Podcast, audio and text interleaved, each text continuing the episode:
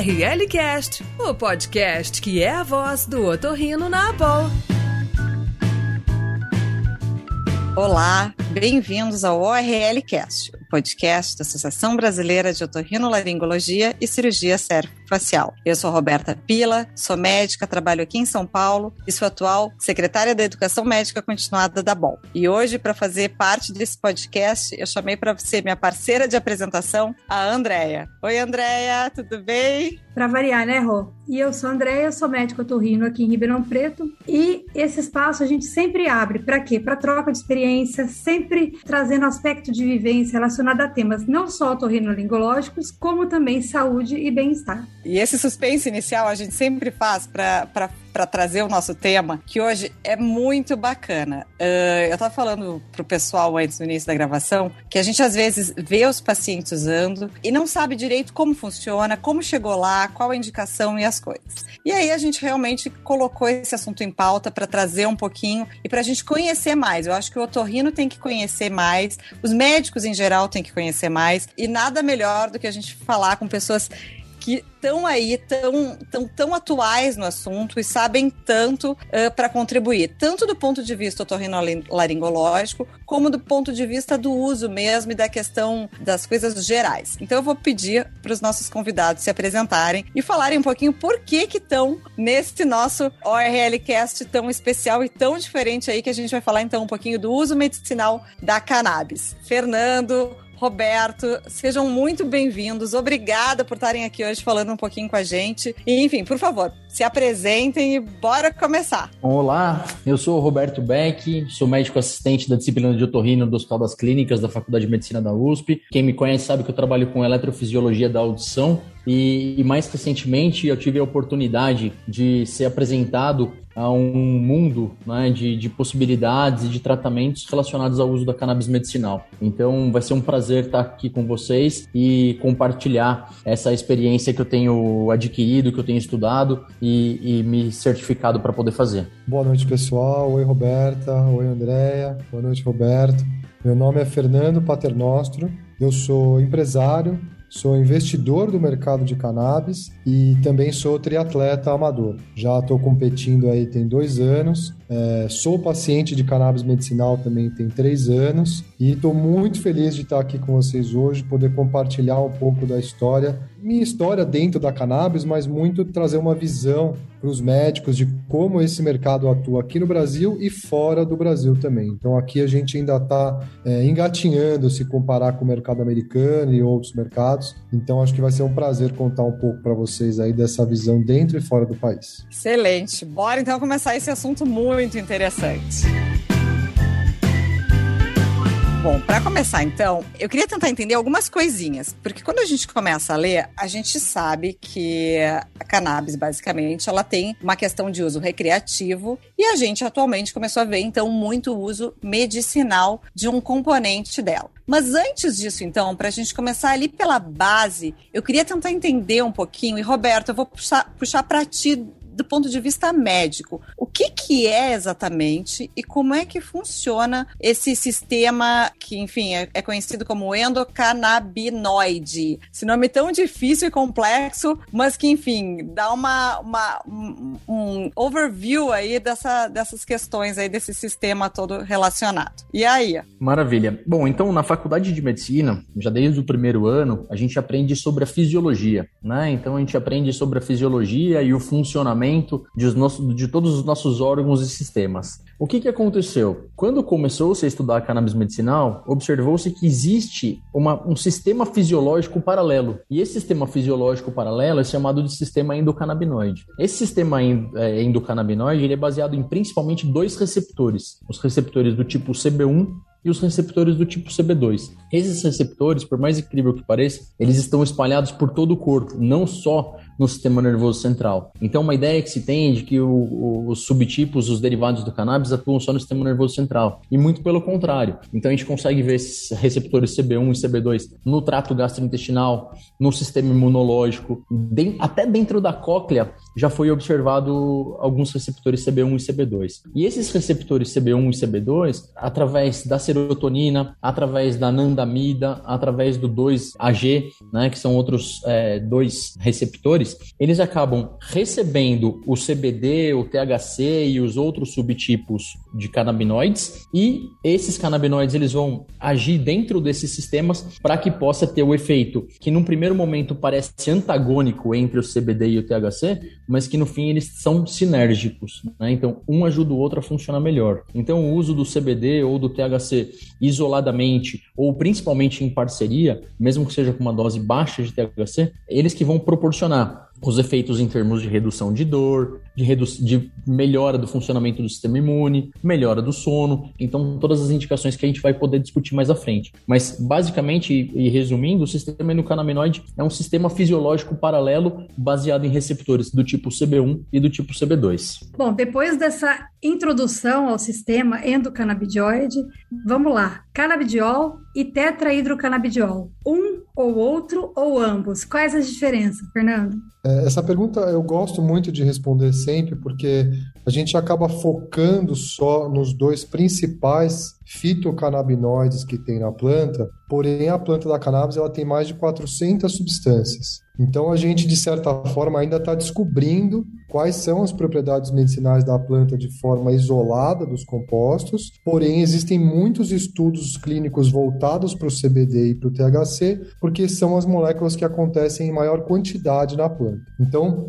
começando pelo CBD, que é o cannabidiol, é, é uma substância que ela acaba produzindo efeitos mais ligados ao relaxamento é, do corpo, à recuperação muscular, à diminuição da ansiedade e a processos não psicoativos. Então, a principal diferença entre o CBD e o THC é que o THC vai agir no sistema nervoso central. Então, como o Dr. Roberto falou e falou muito bem, é, eles funcionam de forma complementar, vamos dizer assim. Eles é, agem no corpo, nos receptores que estão espalhados pelo corpo, e em combinação eles têm um efeito e isoladamente eles têm outro efeito. Então, por isso que o ajuste de dose, por isso que os médicos têm sempre que ter um contato mais próximo com o paciente para entender como que cada organismo está reagindo ao CBD e ao THC. Então, quando a gente fala do tetrahidrocannabinol, é, o THC ele age no sistema nervoso central e ele pode causar em altas quantidades efeitos de paranoia,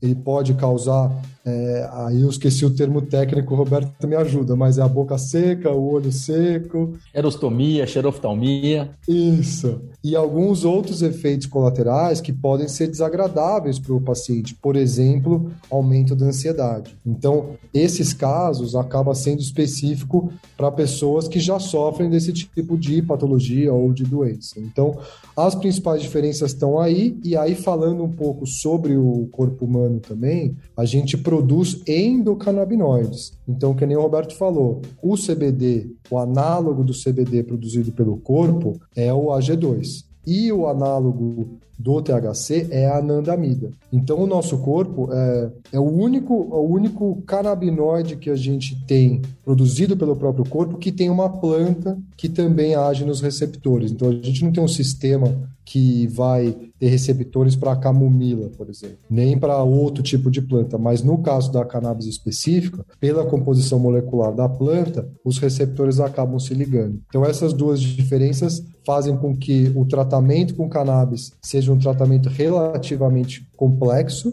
porque ele vai mexer com vários sistemas do corpo e que demanda, de certa forma, um ajuste de dose constante. Então, precisa ter o acompanhamento, acompanhamento médico mais próximo. Muito interessante, né? E até uh, essa questão do, do, da indicação e das, do, do, acompanhamento, na verdade, foi uma coisa que, que até me chamou muita atenção, porque há, há tempos a gente vê eh, trabalhando, enfim, a gente acaba trabalhando muito em UTI pediátrica, eu né, no, no grupo que eu trabalho, e a gente vê bastante paciente, então, as crianças com uma epilepsia refratária usando é, o canabidiol. E acabam tendo sempre a questão do acompanhamento muito próximo com o neurologista que está indicando. E aí, é, nessas questões de, de que a gente fica sempre né, curioso, eu comecei a estudar, e aí comecei, casualmente, na outra semana eu recebi uma paciente que estava usando por fibromialgia, e aí, continuando, eu comecei a questionar e estudar, e eu vi também o uso para Alzheimer. E aí, então, a gente começa a ver que realmente são múltiplas, basicamente a gente pode ver múltiplas assim especialidades, mas dentro de um, de um meandro aí meio analgésico, neuromodulador, anti-inflamatório. Exatamente, é um meandro aí que a gente entra muito, muito semelhante. Então a minha pergunta agora vai, vai para o Roberto, é assim, Roberto, quando eu uso essas, enfim, o canabidiol, quais as indicações, então, desses, uh, basicamente, desse fármaco? Então, isso é uma questão que é bastante interessante e é muito complexa, porque sempre nós começamos lá com, com o uso dos, dos canabinoides, principalmente para essas crianças com epilepsia refratária. Então, lá 10, 15 anos atrás, a gente começou a ver aqueles grupos de mães que processavam o Estado para conseguir importar é, fitocannabinoides. Então, a, a, epilepsia refratária sempre foi a indicação principal. E aí, depois, à medida que foram começando a estudar todas essas, essas outras possibilidades, né, então a gente vê que são infinitas as possibilidades. Então, para o autismo é uma excelente opção, para dor crônica, para o transtorno do estresse pós-traumático, para fibromialgia, para ansiedade, para depressão, no Alzheimer e no Parkinson. E aí, qual que é o grande ponto e por que, que o médico tem que estar tá muito antenado e tem que conhecer muito bem isso? Porque para cada uma dessas patologias, eu vou precisar usar doses maiores de, de CBD ou de THC, às vezes eu posso usar eles combinados, às vezes eu vou precisar usá-los isolados. Para o idoso, a dose de THC não pode ser muito alta. Para criança, a dose de THC pode ser um pouco mais alta. E sempre lembrando que, que tudo depende da via de administração. Então, dependendo do tipo da via de administração, a concentração vai ser maior ou menor e a absorção também vai ser maior ou menor. Então, isso que é uma, uma, uma questão que é bastante interessante em relação à indicação. Eu estava pesquisando quando a gente começou a conversar sobre, sobre esse cast né, que a gente ia gravar, eu fui pesquisar, pensei, o que que na otorrino pode ser a coisa que mais tem, o pessoal tem curiosidade. Aí eu logo pensei no zumbido, né? Porque zumbido é aquele negócio, tem super dificuldade, todo mundo tem dificuldade de tratar e as, as medicações que a gente tem são aquelas mesmas de sempre. E aí eu fui procurar pesquisas sobre canabinoides e zumbido. E a maioria das pesquisas, elas fazem o contrário. Então, na verdade, elas estudam o efeito da cannabis produzindo zumbido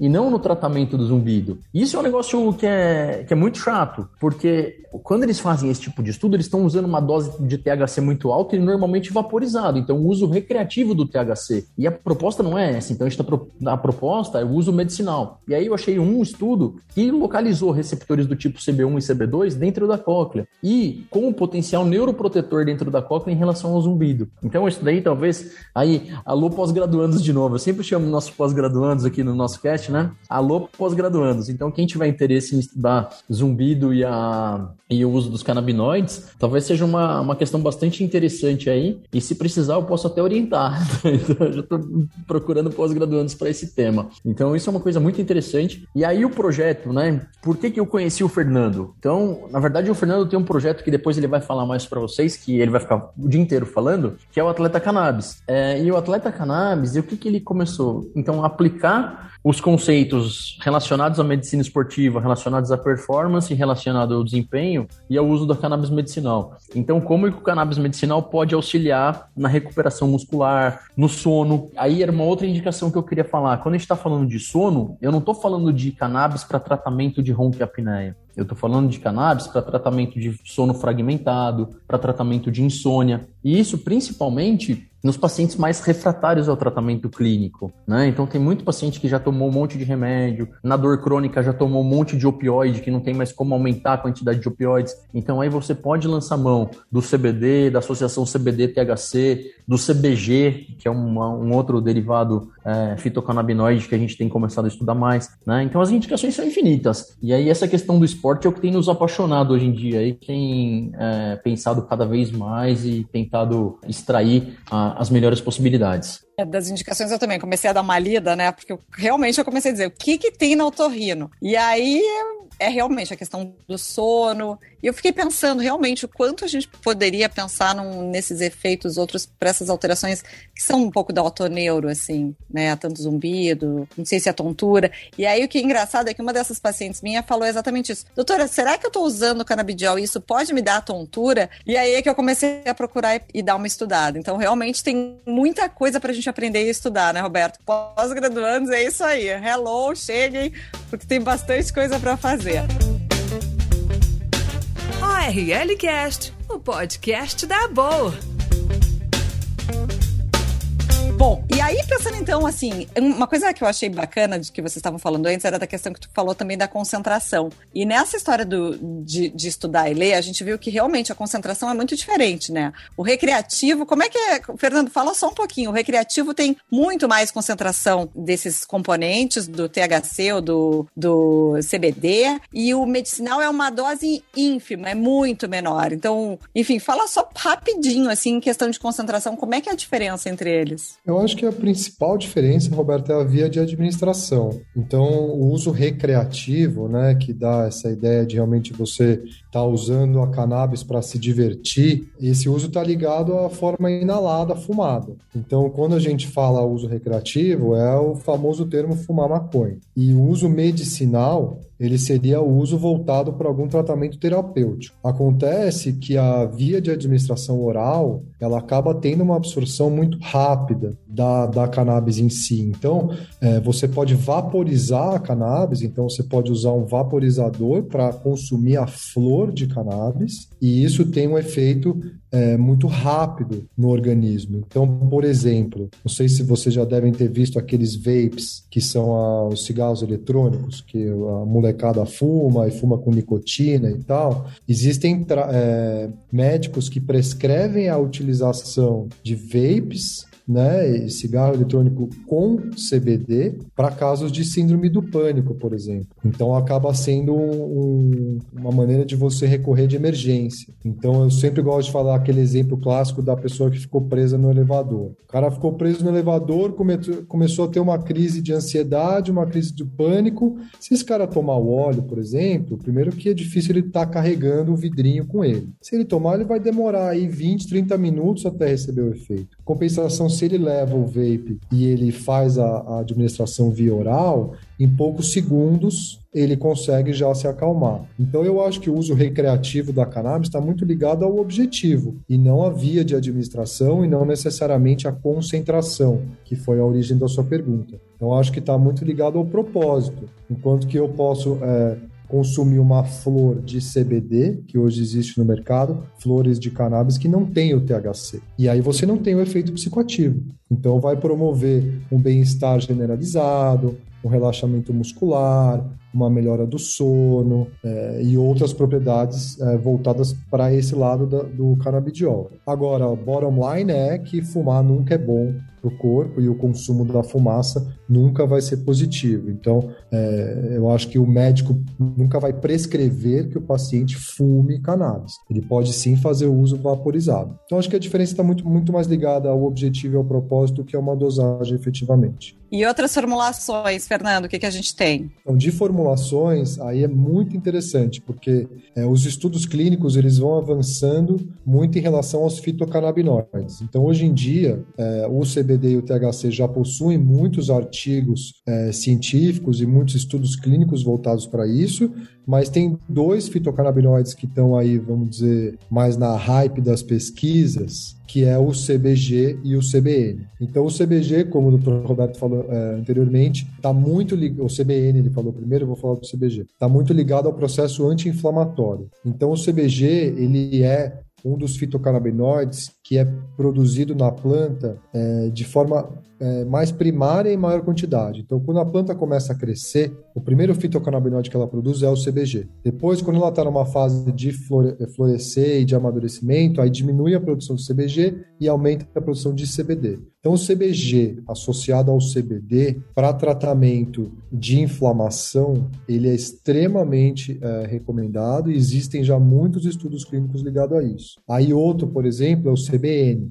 Aí o Roberto pode falar bem melhor que eu, mas o CBN ele, ele age muito na questão da insônia. Então, ele associado ao CBD, ele acaba tendo efeitos muito positivos para melhora da qualidade do sono. Então, acho que uma coisa que vale a pena ressaltar é assim, diferente de uma melatonina, que você vai dormir por um maior período de tempo, o uso do CBD associado ao CBN, ele acaba trazendo um sono de maior qualidade. Então, você tem menos interrupção do sono e você tem maior período do REM sleep, que é o sono onde ocorre a recuperação muscular. Então a gente tem feito aí é, muito a, o uso e a recomendação de produtos combinados de CBD e CBN para casos de insônia, para casos de ansiedade, também é muito recomendado. Com isso, Roberto, assim, a, ele teoricamente ele faria um sono mais fisiológico, é isso? Exatamente. Então, para aquelas pessoas que têm insônia ou que têm alguma questão relacionada à fragmentação do sono, ou que não tem aquela qualidade do sono, né, em todos os estágios, as quantidades de sono REM é, e N1, N2, N3, então ele proporcionaria uma melhor qualidade e arquitetura do sono. Né? Então, o CBN ele vai agir nessa parte da arquitetura do sono para fazer com que o sono seja mais fisiológico. Né? Então, essa, as pesquisas pesquisas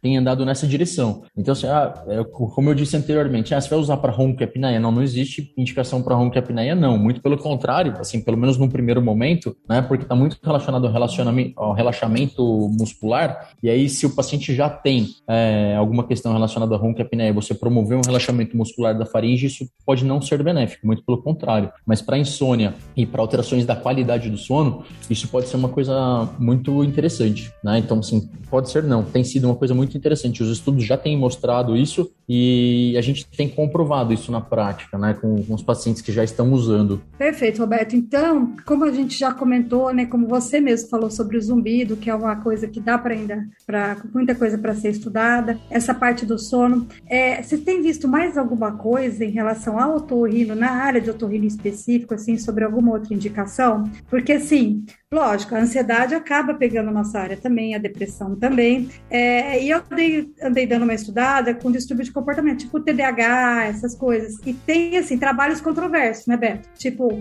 tem alguns que falam que melhora e outros falam que pode até piorar. Você tem alguma coisa da área específica nossa que você acha que tem uma indicação mais precisa, assim? É, então, eu acho que assim, ó, o que tem de mais preciso dentro da área são os distúrbios do sono, né? Então, isso é o que tem mais de, em termos de documentação já científica. Mas aí são as outras coisas são meio que fosforilação. Então, por exemplo, se você pensar na tontura postural perceptual persistente, né, na TPPPPPP, você tem um quadro que é extremamente associado à ansiedade, né? Então, assim, se você tem um paciente que é extremamente ansioso, que produz essa tontura relacionada à ansiedade, por que não é, você usar uma medicação para o controle da ansiedade no, no ajuste da tontura. E essa paciente que a Roberta mencionou, né? Putz, será que eu fiquei com tontura porque eu estou usando CBD? Pode ser, dependendo da dose dos fitocannabinoides e dependendo da concentração da medicação que ela está usando. E tudo isso depende, assim, do controle médico bem restrito e bem, bem perto do paciente. Né? Então, quando a, gente, assim, quando a gente vai falar de efeitos colaterais, um dos efeitos colaterais é uma possível tontura. Essa tontura, ela acontece, é uma tontura, tipo, sensação de cabeça vazia, uma coisa leve, que acontece principalmente no início do tratamento. E depois, à medida que o paciente vai se acostumando, que o sistema fisiológico dele vai se regulando e se modulando, e que o sistema endocannabinoide também vai sendo modulado por essa ingestão exógena, então, como a gente disse, a gente produz esses fitocannabinoides no sistema endocannabinoide, mas a gente vai modular ele com essas medicações exógenas. Então, à medida que a gente toma essas medicações, o corpo também precisa se acostumar. E aí a gente vai se acostumando e esses efeitos colaterais eles vão ficando cada vez menos importantes e menos decisivos na, na decisão do paciente. Então, eles vão ficando, os efeitos benéficos, eles vão se sobrepujando aos efeitos adversos. Perfeito. Então, seria assim, Pessoal, tem muita coisa para estudar ainda, então vamos para. Muita coisa a estudar. Essa, essa é uma coisa, acho que essa é a grande mensagem. Tem muita coisa para ser estudada dentro dessa área. E tem muita coisa para pesquisar também para a gente testar. Bom, depois a gente vê então essas todas as indicações e essas questões, é, vem um ponto importante, na verdade, né? Como é que esse produto chega aqui no Brasil para o nosso uso? E aí vem essa questão, uma vez que, enfim, o uso recreativo ele é contra, ele, ele, ele é, é proibido. É, como funciona a legislação atualmente de importação do canabidiol ou do, da cannabis medicinal? E, enfim, como é que funciona a questão também se existe produção nacional? Porque a gente sabe que tem países que podem hoje em dia produzir é, países que, que, que liberam o seu uso, Chile, a gente estava olhando de Chile, Colômbia, Estados Unidos, Canadá, enfim, alguns países da Europa, o próprio Estados Unidos já está, né, Nova York já aprovou até recreativo e também medicinal, Estados Unidos, basicamente. Então, como é que funciona essa questão aqui no Brasil? Fernando, eu vou querer que tu fale um pouquinho para a gente sobre isso. Essa pergunta eu gosto muito de, de responder sempre, Roberta, porque tem muitas pessoas que desconhecem o simples fato de que hoje em dia é permitido a utilização da cannabis de forma legal, é, justamente porque não sabe como que funciona. Então hoje é, o órgão que é responsável por regular a maneira como a cannabis é comercializada no Brasil é a Anvisa. Tá? Então a Anvisa ela tem é, as regras que permitem com que isso seja feito e existem duas principais, que depois a gente pode até compartilhar com o pessoal. Uma é a RDC 660 e a outra é a RDC 327. Então, a RDC 660 ela autoriza a importação excepcional de produtos à base de cannabis. Tá? Essa regulação da diretoria colegiada, que é a RDC, ela permite que empresas farmacêuticas produtoras de cannabis fora do Brasil façam a exportação de medicamentos direto para a residência de pacientes mediante uma prescrição de um profissional que tenha um CRM válido no país ou um CRO, então dentistas também podem prescrever cannabis, e que essa prescrição seja submetida à fiscalização da Anvisa. Então, a Anvisa vai emitir uma autorização de importação em cima da prescrição daquele médico ou dentista. Aí o paciente, em posse desses dois documentos, de um comprovante de residência e de uma cópia do RG ou de uma CNH, vai enviar essa documentação para esse fornecedor produtor e é esse, esse essa pessoa jurídica que vai fazer o envio para a residência do paciente. Então não é permitido o estoque, consignação, a distribuição ou nenhum tipo de manipulação ou posse. Amostra grátis. Amostra grátis, muito importante. Ou posse desse medicamento por qualquer pessoa que não seja a que detém a receita médica. Então, isso é como o mercado funciona hoje. E aí tem a outra, que é a 327. Aí ela é voltada para a indústria farmacêutica. Hoje no Brasil é, você encontra cannabis nas drogarias, nas farmácias, isso já está disponível. Na verdade, está disponível já há muitos anos, porém é um tratamento muito caro voltado para a epilepsia infantil. Então, nas farmácias você vai encontrar medicamentos e a Anvisa vem de forma sistemática emitindo cada vez mais autorizações. Então, hoje você tem aí quatro marcas que estão na farmácia, porém a gente tem 18 autorizações já emitidas para comercialização de cannabis. E aí a receita azul, né, que é aquela que fica retida, e precisa ter necessariamente algum, como que fala, doutores, é CDC, código de CID. CID. Isso. Precisa ter um CID efetivamente que justifica a utilização e a prescrição daquele medicamento. Então, esse mercado da 327 é um mercado que ainda está muito engatinhando, é, que tem preços muito elevados e que o acesso ainda é muito restrito. Então, se você pegar e for numa farmácia, a probabilidade de você não encontrar é altíssima. Então, muito provavelmente você não vai achar, você vai ter que encomendar, vai ter que esperar, ou vai ter que saber uma farmácia que tem. Já a 660 é onde a maioria do mercado opera hoje. Então, ano passado, a gente teve aí por volta de 40 milhões de reais é, em comercialização de produtos à base de cannabis, com mais de 100 mil autorizações emitidas até hoje pela Anvisa, e aonde é os médicos podem prescrever com total tranquilidade e segurança e saber que não vai ter nenhum tipo de represália ou consequência por parte do CRM. Então, isso é totalmente autorizado e, principalmente, é, fica a critério do médico decidir qual é a via de administração e qual é o tipo de produto indicado para aquele paciente. Então, eu estou falando isso porque existem mais de 1.800 aplicações industriais da cannabis. Então, é creme, gel, pomada, cápsula, flor, cartucho, óleo com CBD, óleo com THC, óleo isolado, óleo com as mais diversas concentrações, de 300 miligramas até 10 mil miligramas. É, e aí você tem também chás, bebidas, produtos de sexual wellness feminino, supositório, enfim, tem uma inúmeras quantidades de vias de administração da cannabis e tudo isso fica a critério do médico. Por isso que é tão importante a regulamentação, mas no final a Anvisa está colocando a responsabilidade em cima do profissional de saúde, porque a Anvisa não é responsável por fiscalizar nem tem nem fiscais que estão olhando para isso. Então, é, eu sempre gosto de falar que o mercado da cannabis ele é um mercado que só funciona com médicos e advogados e que você não pode pisar fora da linha. Então, você tem que saber muito bem o que você está fazendo. E hoje no Brasil, você tem dos 500 mil CRMs ativos no país, apenas 0,2% dos médicos que efetivamente têm conhecimento sobre o tratamento com cannabis. Então, tem aí por volta de 2.500 médicos no Brasil que tem, é, estão confortáveis em prescrever cannabis. Então, é um mercado que ainda está muito começando,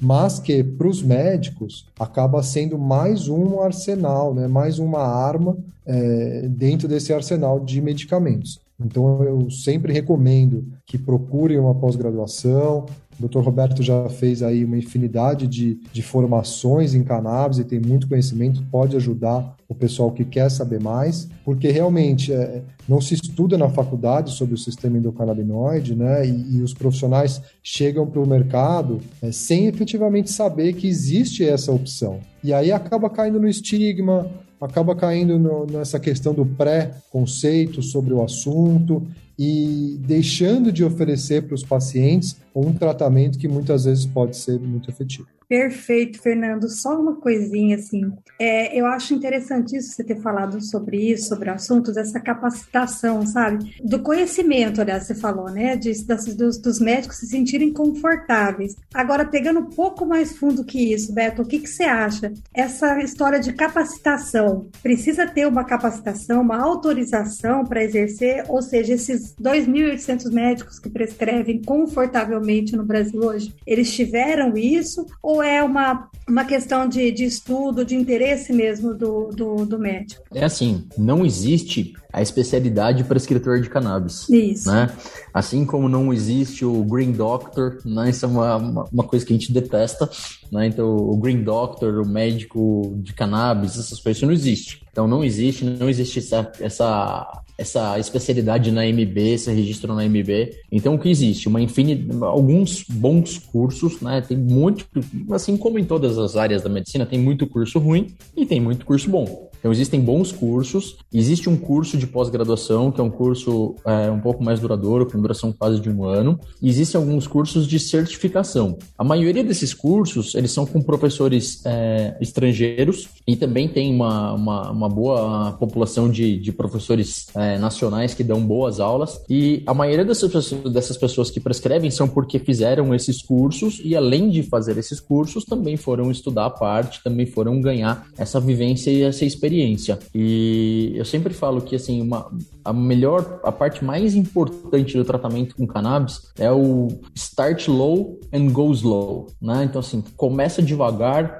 e mantenha, comece baixo e mantenha devagar. Porque quanto mais devagar você for e quanto menos você tentar arriscar ou ter exageros, menos problemas você vai ter. E assim, é o conhecimento. A partir do momento que você tem conhecimento, que você começa a ter mais pacientes prescrevendo, você vai ter mais segurança, né? Assim como é na cirurgia e todas as outras coisas. Agora, é, é importante a gente é, frisar que não é porque a gente, porque eu fiz o curso, porque alguns outros colegas, tem até outros colegas otorrinos que fizeram curso também, que se capacitaram para trabalhar com cannabis, não é que se capacitaram para prescrever cannabis. Qualquer médico pode prescrever cannabis. Então, eu me, eu me capacitei para ter a segurança de prescrever cannabis e ter isso no meu arsenal terapêutico. E não é porque eu tenho essa capacitação, porque eu fui atrás dessa, dessas possibilidades, que eu não prescrevo meus outros remédios e sentou e sorriu no meu consultório e vai ganhar. Então, a gente tem que entender que isso é mais uma ferramenta terapêutica, é mais uma ferramenta que faz parte do nosso arsenal. E isso que é uma, uma coisa muito importante. E felizmente, a gente tem conseguido quebrar barreiras, né? Então, esses, todos esses projetos, essa difusão de projetos e pessoas sérias falando sobre o tema ajudam a quebrar essas barreiras de conceitos e preconceitos que o Fernando falou. Perfeito, Beto. Então, assim, em resumo, não precisa ter uma certificação, uma capacitação para se prescrever, mas is é muito importante, gente, que a gente vá atrás disso daí para você conseguir prescrever isso daí com uma, uma certa segurança. Assim, conhecimento, é, segurança e conhecimento de causa também, né? Porque Não, segurança, segurança não só para você como prescritor, mas também para o paciente, né? Então, para o paciente mesmo, perfeito. Né? E o mais importante, assim, também, que eu acho interessante a gente frisar, é que, assim, é aquilo que você falou, não é sentar e rir que vai levar a receita, não é. É a gente ver isso como uma opção de tratamento. Porque às vezes a gente chega no, numa hora mesmo que às vezes não tem mais muito o que oferecer, é uma opção a mais. É a história da tarja preta. Não chega a sorrir e leva uma tarja preta, né? É, então, eu, eu te diria que assim, é uma opção. Existiu uma certa época que sentou no consultório do médico do, do, de alguns colegas aí, levava uma tarja preta, levava uma receita azul. E, e assim, eu digo para vocês que o uso do, das, dos, endo, dos, dos fitocannabinoides é muito mais seguro do que um remédio tarja preta, por exemplo. Né? Não, não, não tô falando que não vou usar tarja preta, eu não tô falando que eu não preciso usar tarja preta quando necessário,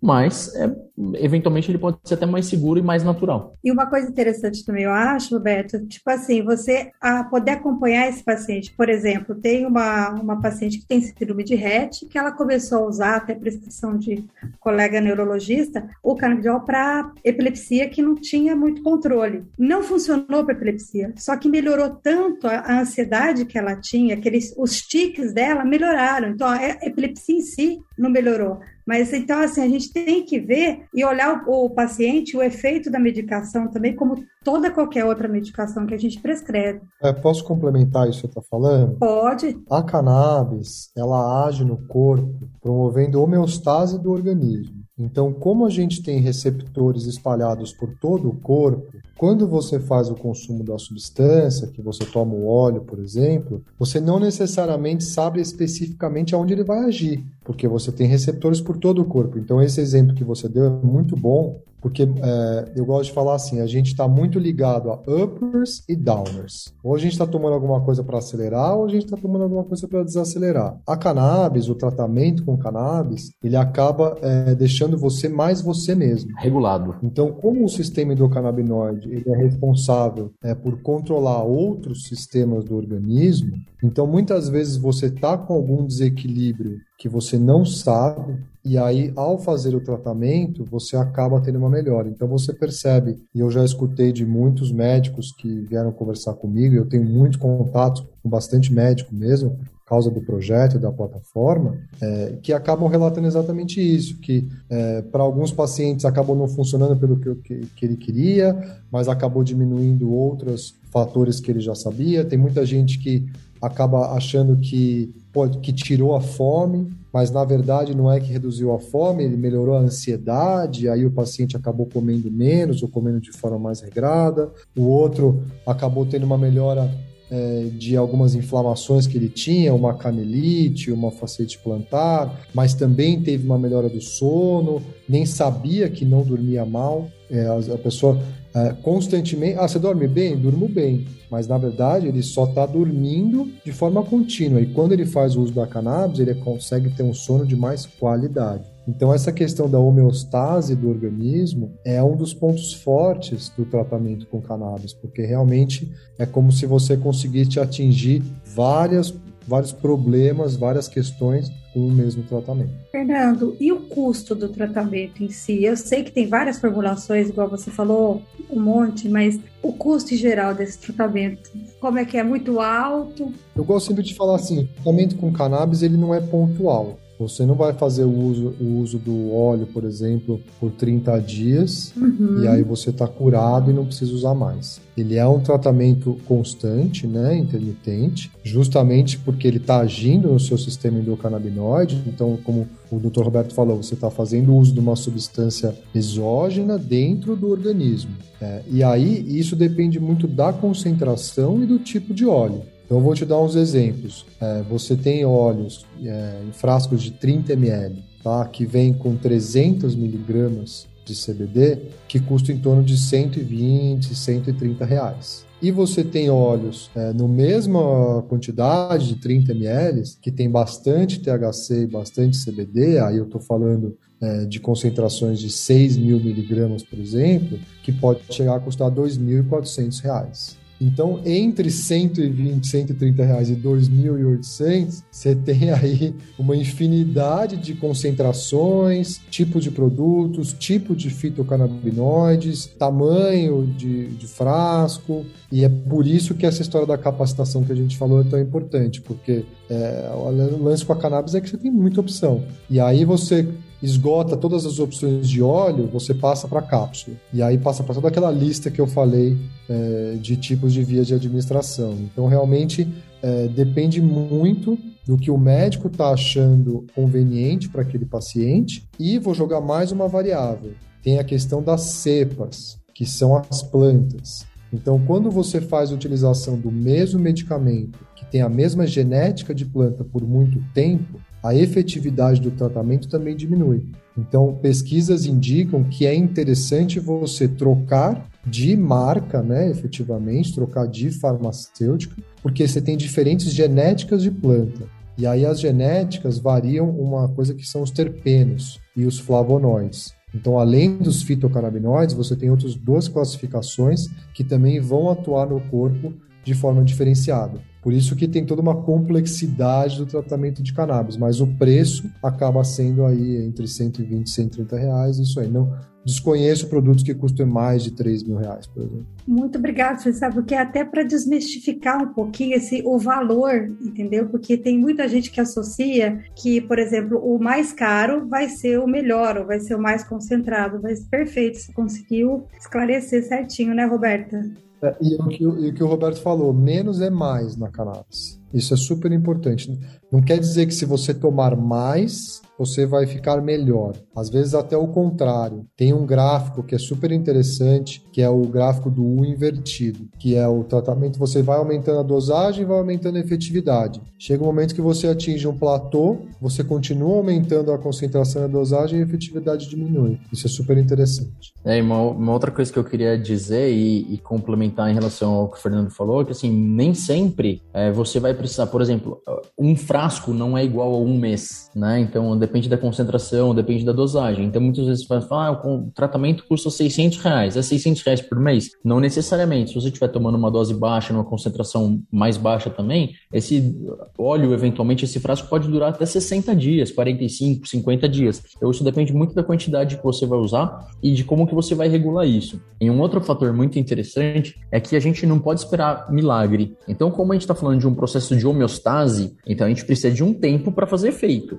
né? Então, uma, eu prescrevi para uma, uma família, para um senhor com, com Alzheimer, e que ele começou a usar, e na semana seguinte a família me falou: olha, a gente gastou, comprou o óleo aqui, ele começou a usar, mas ele continua sem dormir nada, e ele continua muito confuso, então acho que não está fazendo efeito nenhum. Eu tive que parar, chamar eles de novo no consultório e explicar para eles. Falar: olha, eu expliquei para vocês que a gente tem que ter paciência, porque isso é um processo de homeostase, principalmente no Alzheimer, né? Então, o Alzheimer é uma doença que a gente sabe que é muito difícil a gente mexer na evolução do Alzheimer, né? Então, a gente conhece toda a fisiopatologia e a gente não mexe na evolução, a gente mexe nos, nos efeitos e em todas as coisas que o Alzheimer traz junto. E, e as famílias dos, dos, dos, idosos com Alzheimer são muito ansiosos, tem toda uma questão familiar envolvida muito grande. Então, é muito importante para quem está prescrevendo avisar para o paciente que o efeito não é igual da Novalgina, que você toma da, da dipirona, que você toma e melhora a dor na hora, né? Dor de cabeça. Então, para que você module esse sistema endocannabinoide, para que você consiga essa homeostase, você vai ter um tempo.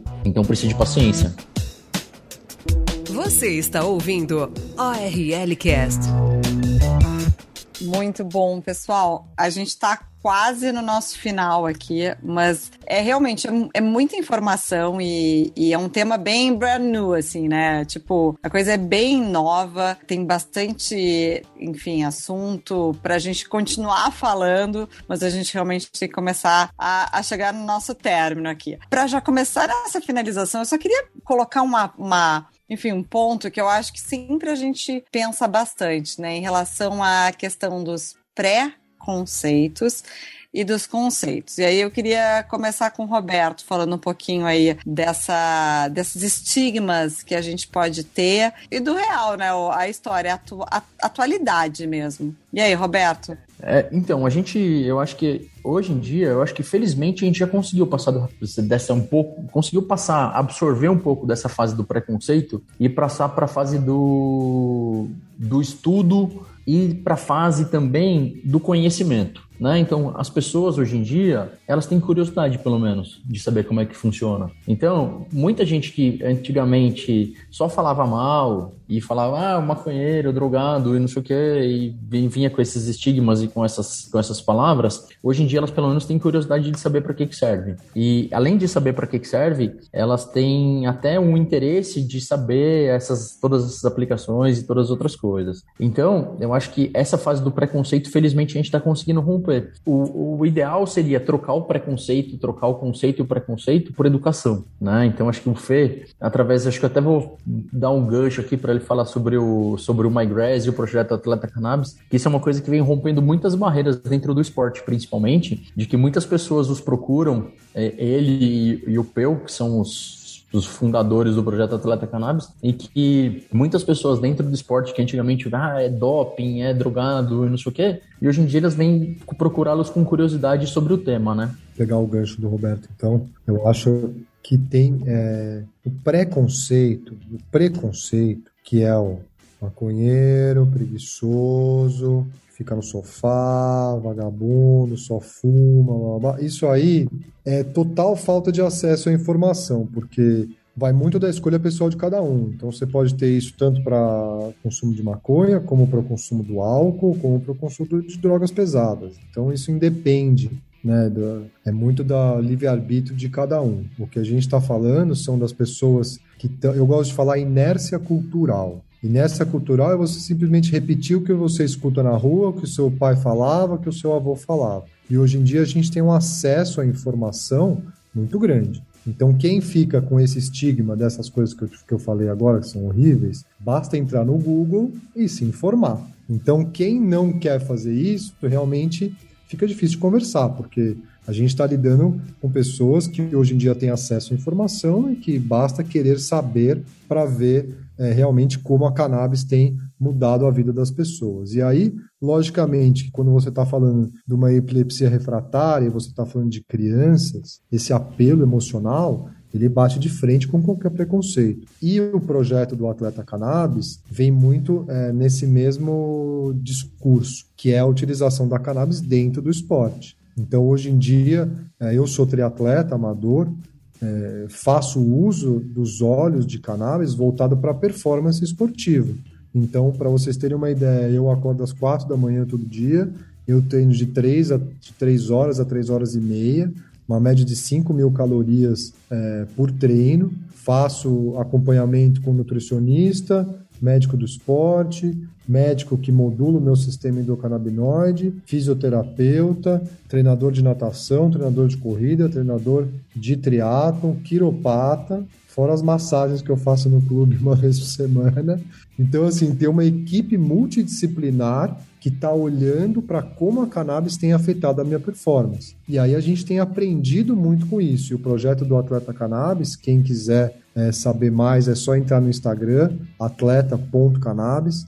A gente está aí com mais de 12 mil seguidores hoje no perfil, justamente porque as pessoas querem saber como realmente a cannabis pode ajudar. E quem treina, é, e aí não estou falando de atleta profissional, estou falando de quem pratica atividade física, sabe que tem um desconforto ligado a isso. Pô, tem quem faz musculação, tem dor depois do treino, quem faz natação tem o cansaço depois, tem a questão da recuperação muscular, tem as inflamações que acabam aparecendo, todas as tendinites, é, que são reflexo de uma repetição de movimento, tem a questão das lesões propriamente dito, e aí recuperação da lesão, e são vários fatores e variáveis que a cannabis age de forma muito objetiva. Então, o projeto do Atleta Cannabis é sobre isso, é uma plataforma de educação, onde a gente leva informação sobre isso. Eu sou hoje embaixador da Care Club, que é hoje a maior clínica esportiva da América Latina. Eu brinco que é a Disneylândia do esporte.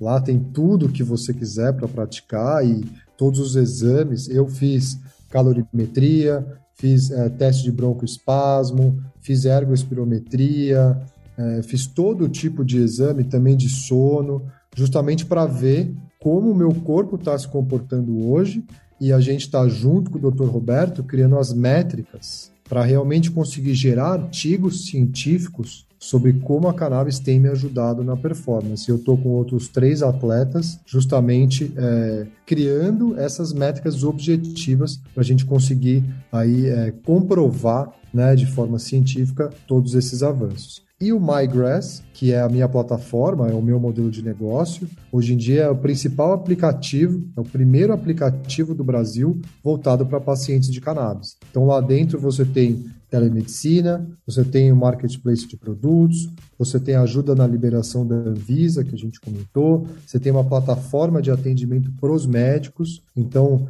é, quem estiver escutando, tiver interesse em fazer a pós e os cursos de cannabis e quiser atender pela plataforma, pode me procurar. E eu, como MyGrass, dou treinamento para os médicos. Então, eu tenho outros médicos que são parceiros meus tem muita experiência sobre o sistema endocannabinoide e dá treinamento para os médicos, efetivamente explicando como funcionam os produtos, falando de fisiologia, falando de estudo de caso, indicando cursos, como o Roberto falou, de mais longa duração, de um ano, e que tem e são reconhecidos também pelos órgãos de medicina, para realmente capacitar o mercado. Então, hoje em dia, esses dois projetos são super inovadores no país. Eu sou investidor de cannabis é, fora do Brasil também. Já fui para o Canadá, já fui para a Colômbia, já fui para todos os estados americanos onde a cannabis é legal.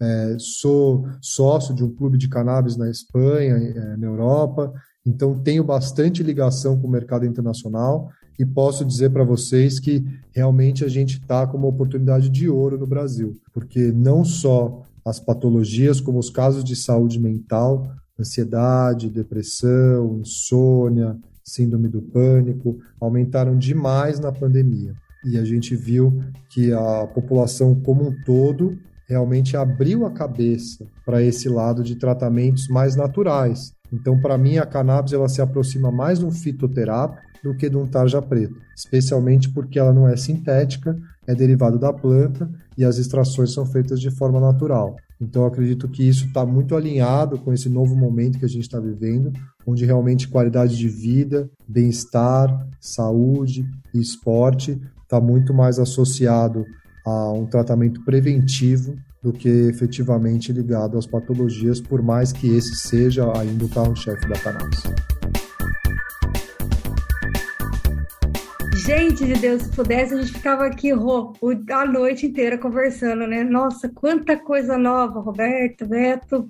Viu só? Ô, ô Deia, eu só quero fazer uma última. Ô, Fernando, é a última e é um segundo, tá? A resposta. Eu quero saber em relação ao atleta cannabis se o uso em relação ao doping, como é que funciona? Hoje em dia, a UADA só libera o uso do CBD isolado. É a única substância que é permitida. Excelente. Bom, é isso aí, pessoal. A gente realmente vai acabar. A gente estourou super o nosso tempo. Mas eu acho que foi um podcast muito bacana. O que a gente falou antes, ele é muito atual. E acho que a gente tem que sempre trazer esses temas que são, é, enfim, até intrigantes muitas vezes. E para a gente trazer conhecimento mesmo, que é o que a gente falou o tempo inteiro aqui, né? É mostrar um pouco os outros lados aí da nossa tão ampla e, e tão grandiosa medicina. É, a gente vai ter que terminar por aqui, então eu queria muito agradecer a presença de vocês, a ajuda, a parceria. É, lembrar sempre que a gente tem muito conteúdo na Bol para todo mundo aproveitar e curtir um pouquinho. E queria, assim, as últimas rápidas é, palavras do Fernando e do Roberto aí, só para finalizar o nosso RL Cast. Bom, queria agradecer a você, Roberto, agradecer a Deia pelo convite mais uma vez. É sempre um prazer estar no ORL Cast. Agradecer o Fê também por dispor do seu tempo e dos seus conhecimentos aí, da sua, da sua base em relação a, a todos os, os produtos, em relação a todas essas informações legais que muitas vezes a gente não tem. E dizer que a gente está sempre à disposição, pós-graduandos também, quem quiser, também estou à disposição. E muito obrigado pelo convite mais uma vez. Eu queria agradecer muito o convite, Roberta, Andréia. Fiquei super feliz de poder trazer um pouco desse conhecimento para os médicos e deixo aqui o convite para quem se interessar e quiser saber mais, pode procurar. Estou super à disposição para trazer conhecimento e ajudar é, todos os médicos da maneira que for possível. Fiquei super feliz com o convite pode chamar de novo, que esse assunto da cannabis aí dá parte 2, parte 3, parte 4 do assunto. Obrigado, gente. Valeu mesmo. Obrigada a você, Fernando, pelo, pelo, por ter aceito esse convite. Obrigado a você, Beto, também pela parceria. Roberta, pela companhia. E você que nos ouviu, muito obrigado, tá? Lembre-se sempre que tem os nossos podcasts, os nossos OLcasts lançados toda sexta-feira pela manhã. Um grande abraço para vocês e a gente se vê no próximo podcast.